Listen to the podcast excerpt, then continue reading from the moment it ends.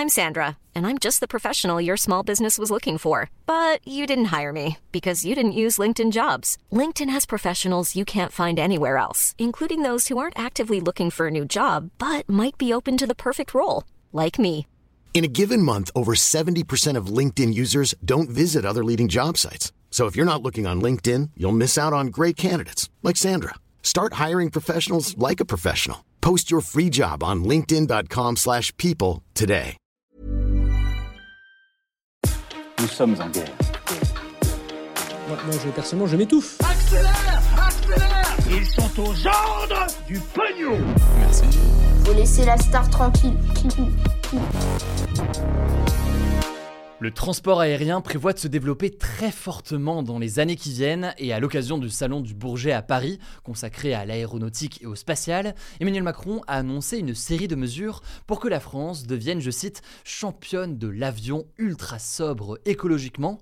Mais alors, est-ce réellement possible? L'avion est-il tout simplement compatible ou non avec la lutte contre le changement climatique Salut, c'est Hugo, j'espère que vous allez bien. C'est donc le sujet à la une des actualités du jour aujourd'hui. C'est un chiffre qui fait énormément parler les deux plus gros constructeurs d'avions, d'un côté Airbus franco-allemand et de l'autre Boeing américain, prévoient un doublement du nombre d'avions d'ici à 2050, un doublement donc d'ici 25 ans environ, avec évidemment en parallèle un nombre de passagers en forte hausse. Le nombre d'avions serait alors de plus de 47 000 appareils en activité régulière contre 25 000 environ aujourd'hui. Pourtant, d'après le GIEC, donc le groupe d'experts de l'Organisation des Nations Unies sur le climat, eh l'aérien tel qu'il est est aujourd'hui incompatible avec la lutte contre le changement climatique et incompatible notamment avec l'objectif fixé lors des accords de Paris qui vise à limiter le réchauffement climatique en dessous de 2 degrés, voire de 1,5 degré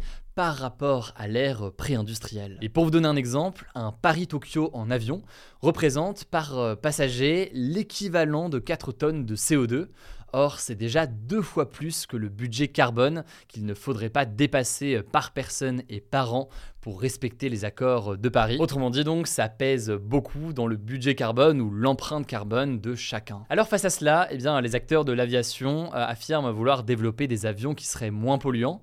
Et ce lundi, Emmanuel Macron euh, a annoncé vouloir que la France devienne, je cite, championne de l'avion ultra sobre. Et ce, alors qu'on est euh, l'un des pays où sont construits le plus d'avions, justement donc grâce à Airbus. Mais alors, est-ce que écologie et aviation, c'est compatible? Emmanuel Macron a annoncé deux axes pour tenter de développer une aviation euh, verte. Le premier axe, c'est l'idée de développer la production et la distribution de carburants aériens durables, euh, donc euh, non fossiles. Alors on appelle ça les SAF pour Sustainable Aviation Fuel. En gros, Emmanuel Macron veut créer une filière française de carburant fait notamment à partir du retraitement d'huile usagée ou encore de résidus agricoles ou de bois. Le truc, c'est que même si la production de ce type de carburant durable devrait tripler cette année, euh, selon euh, l'Association du transport aérien international, ça devrait donc atteindre 300 millions de litres par an, mais ça reste une quantité très très minime par rapport aux 413 milliards de litres de carburant d'aviation qui ont été euh, consommés l'an dernier. Autrement dit, donc, oui, c'est quelque chose qui se développe, mais on n'est même pas encore capable de produire 1% des besoins en carburant durable aujourd'hui. Par ailleurs, on peut noter que ça coûte très cher, environ 4 à 5 fois plus cher à produire que le kérosène qui est utilisé aujourd'hui. Et enfin, on peut noter qu'aujourd'hui, ils ne sont utilisables qu'à 50% dans les avions actuels. Ça veut dire qu'il faut mélanger ce carburant qui est plus durable avec du kérosène. Bon, là-dessus, cette année, un premier vol reliant Londres à New York sera testé en étant uniquement propulsé avec euh, du carburant euh, non fossile.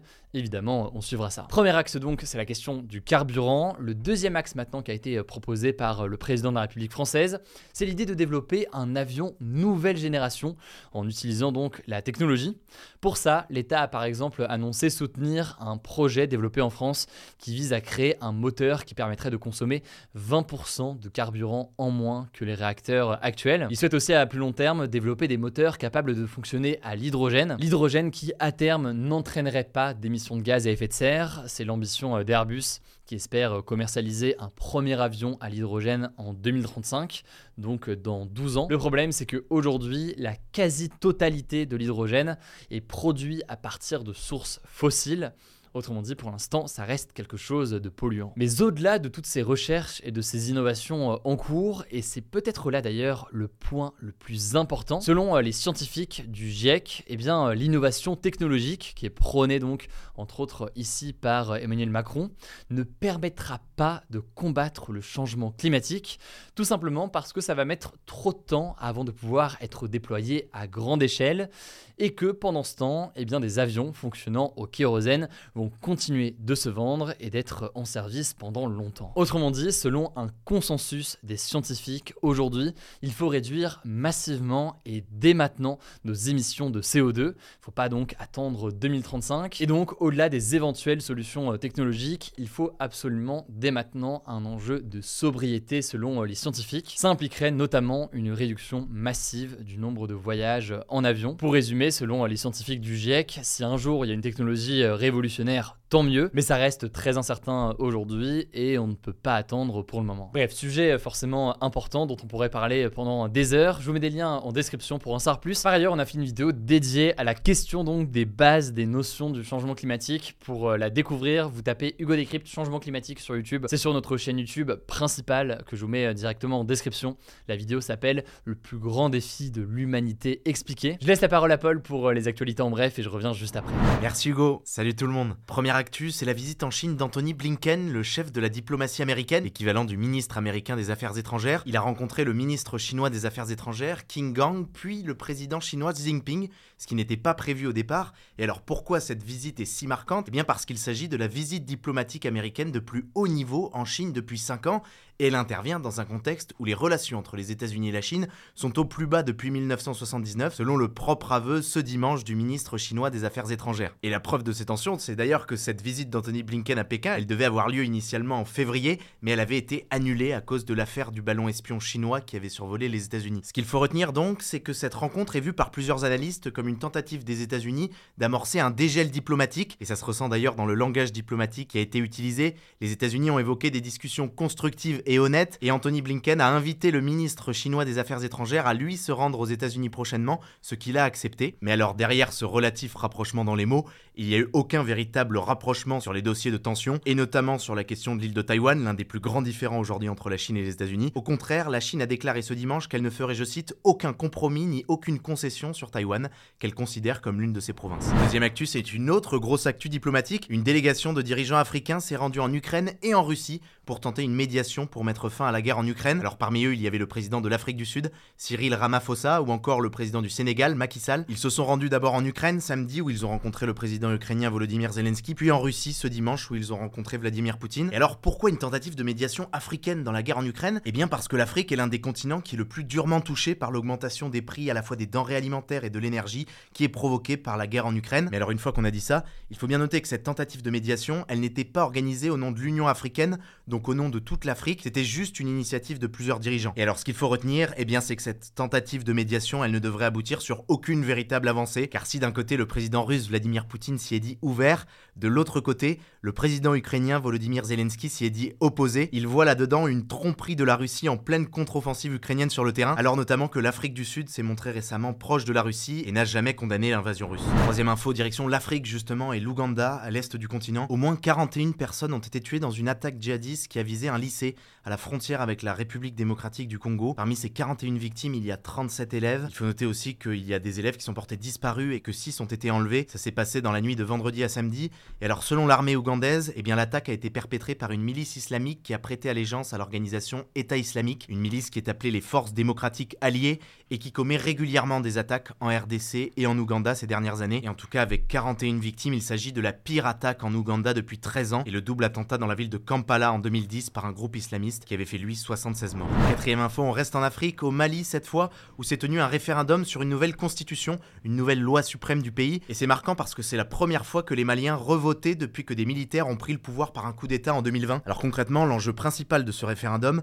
c'était de demander aux Maliens s'ils étaient pour ou contre renforcer les pouvoirs du président militaire Assimi Goïta, qui a pris donc le pouvoir en 2020. Et du coup, eh bien, selon les opposants à cette nouvelle constitution, c'est une façon pour lui de garder le pouvoir, même après la présidentielle prévue en février 2024, alors que pourtant les militaires avaient promis qu'ils rendraient le pouvoir à des civils à ce moment-là en 2024. Et alors ce référendum ne s'est pas déroulé comme prévu. Dans plusieurs villes du nord et du centre du Mali, le vote n'a pas pu avoir lieu à cause de l'opposition de groupes armés. Des résultats sont néanmoins attendus d'ici à mercredi. On vous tiendra au courant. Cinquième info, c'est un autre vote qui avait lieu dans le monde ce dimanche, en Europe, en Suisse précisément. Et alors, dans ce cadre de ce vote, les Suisses ont voté en large majorité en faveur d'une loi pour que la Suisse atteigne la neutralité carbone en 2050. Donc un équilibre entre ses émissions de CO2 et l'absorption du carbone dans l'atmosphère, que ce soit des arbres ou des technologies de captage. La Suisse prend donc finalement le même engagement que l'Union européenne qui vise déjà la neutralité carbone en 2050 depuis 2021. Alors ceci étant, il faut nuancer cet engagement suisse. Déjà, la loi qui a été votée par les Suisses n'inclut aucune contrainte ni aucune taxation,